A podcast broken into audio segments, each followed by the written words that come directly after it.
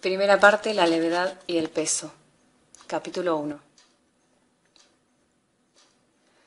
La idea del eterno retorno es misteriosa y con ella Nietzsche dejó perplejos a los demás filósofos. Pensar que alguna vez haya de repetirse todo tal como lo hemos vivido ya y que incluso esa repetición haya de repetirse hasta el infinito. ¿Qué quiere decir ese mito demencial el mito del eterno retorno viene a decir, per negationem, que una vida que desaparece de una vez para siempre, que no retorna, es como una sombra. Carece de peso, está muerta de antemano. Y si ha sido horrorosa, bella, elevada, ese horror, esa elevación o esa belleza, nada significan. No es necesario que lo tengamos en cuenta, igual que una guerra entre dos estados africanos en el siglo XIV, que no cambió nada la faz de la tierra, aunque en ella murieran, en medio de indecibles padecimientos, trescientos mil negros.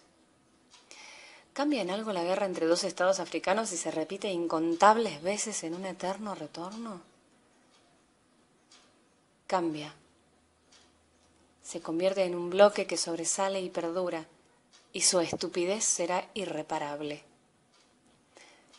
Si la Revolución Francesa tuviera que repetirse eternamente, la historiografía francesa estaría menos orgullosa de Robespierre.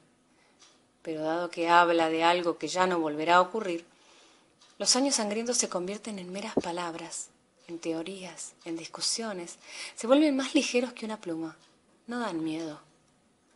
Hay una diferencia infinita entre el Robespierre que apareció solo una vez en la historia y un Robespierre que, volviera eternamente a cortarle la cabeza a los franceses.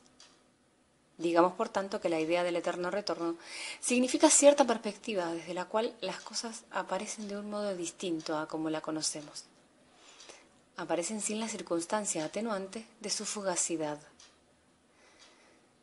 Esta circunstancia atenuante es la que nos impide pronunciar condena alguna, ¿Cómo es posible condenar algo fugaz? El crepúsculo de la desaparición lo baña todo con la magia de la nostalgia. Todo, incluida la guillotina.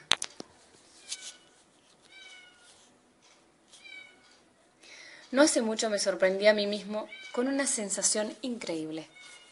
Estaba hojeando un libro sobre Hitler y al ver algunas de las fotografías me emocioné me habían recordado el tiempo de mi infancia. La viví durante una guerra, durante la guerra. Algunos de mis parientes murieron en los campos de concentración de Hitler, pero ¿qué era su muerte en comparación con el hecho de que las fotografías de Hitler me habían recordado un tiempo pasado de mi vida, un tiempo que no volverá? Esa reconciliación con Hitler demuestra la profunda perversión moral que va unida a un mundo basado esencialmente en la inexistencia del retorno, porque en ese mundo todo está perdonado de antemano y por tanto todo cínicamente permitido. Capítulo 2 Si cada uno de los instantes de nuestra vida se va a repetir infinitas veces, estamos clavados a la eternidad como Jesucristo a la cruz. La imagen es terrible. En el mundo del eterno retorno descansa sobre cada gesto el peso de una insoportable responsabilidad. Ese es el motivo por el cual Nietzsche llamó a la idea del eterno retorno la carga más pesada.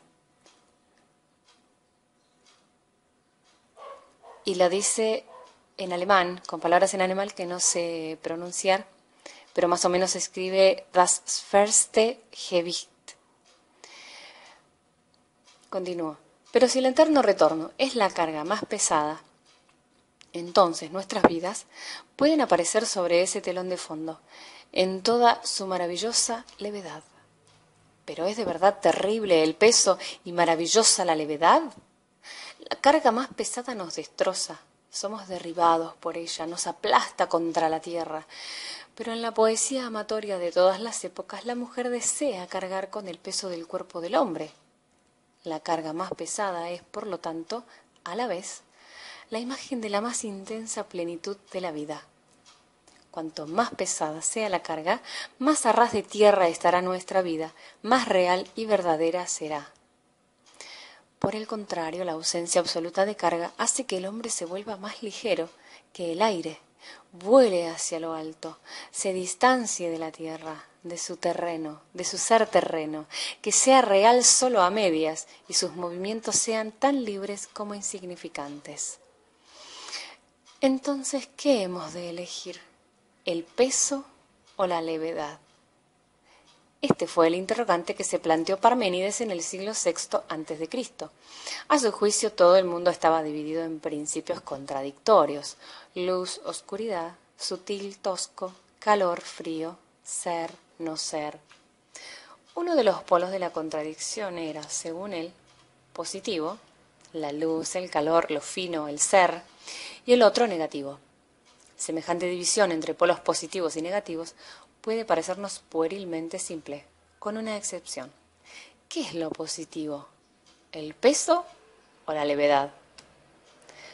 Parmenides respondió, la levedad es positiva, el peso es negativo. ¿Tenía razón o no? Es una incógnita. Solo una cosa es segura, la contradicción entre peso y levedad es la más misteriosa y equívoca de todas las contradicciones. Capítulo 3. Pienso en Tomás desde hace años, pero no había logrado verlo con claridad hasta que me lo iluminó esta reflexión. Lo vi de pie junto a la ventana de su piso, mirando a través del patio hacia la pared del edificio de enfrente, sin saber qué debe hacer. Se encontró por primera vez a Teresa hace unas tres semanas en una pequeña ciudad checa. Pasaron juntos apenas una hora. Lo acompañó a la estación y esperó junto a él hasta que tomó el tren. Diez días más tarde vino a verle a Praga. Hicieron el amor ese mismo día. Por la noche le dio fiebre y se quedó toda una semana con gripe en su casa.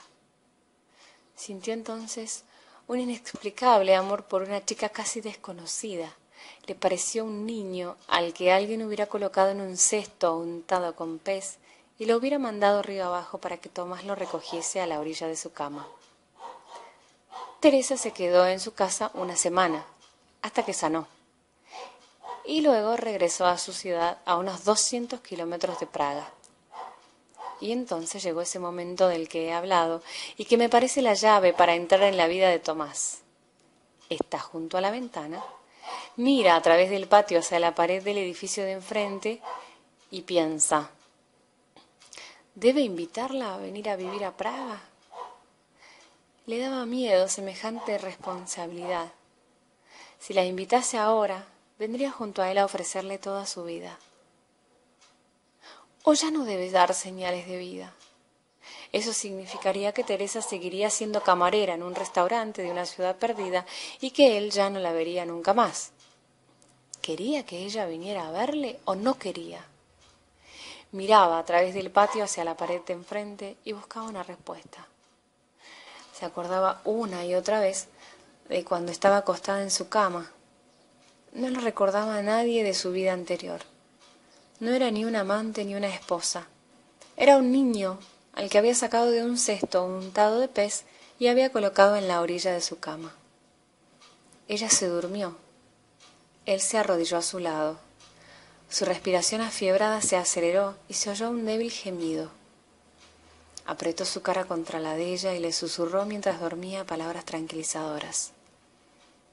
Al cabo de un rato sintió que su respiración se serenaba y que la cara de ella ascendía instintivamente hacia la suya.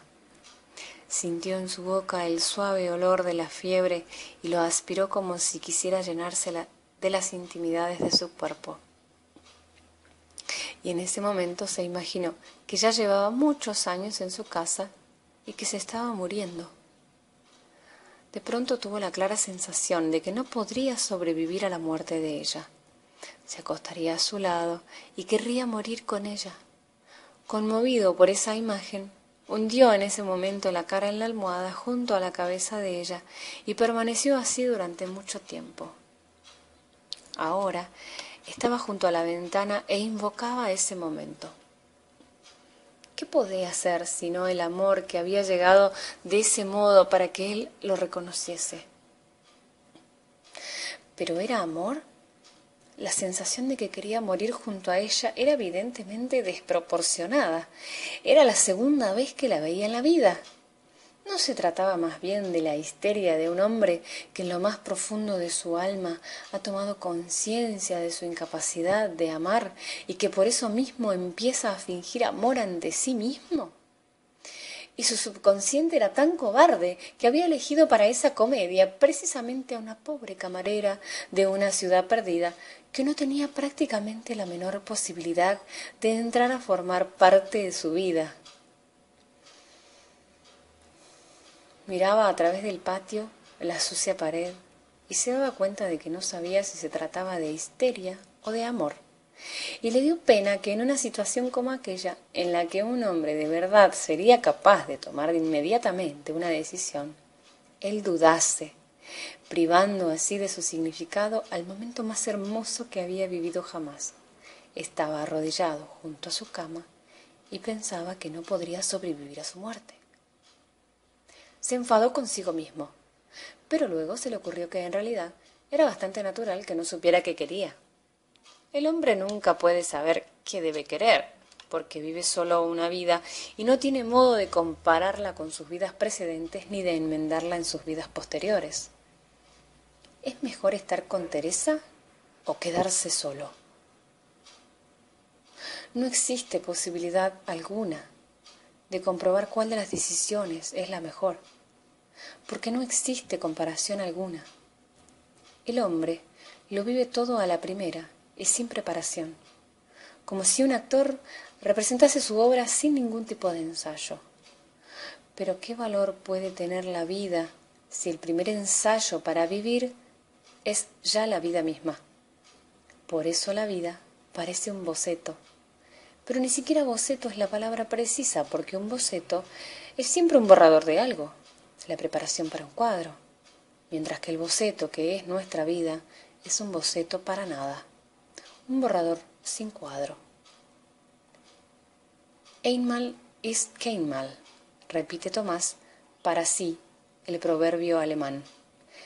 Lo que solo ocurre una vez es como si no ocurriera nunca. Si el hombre solo puede vivir una vida, es como si no viviera en absoluto.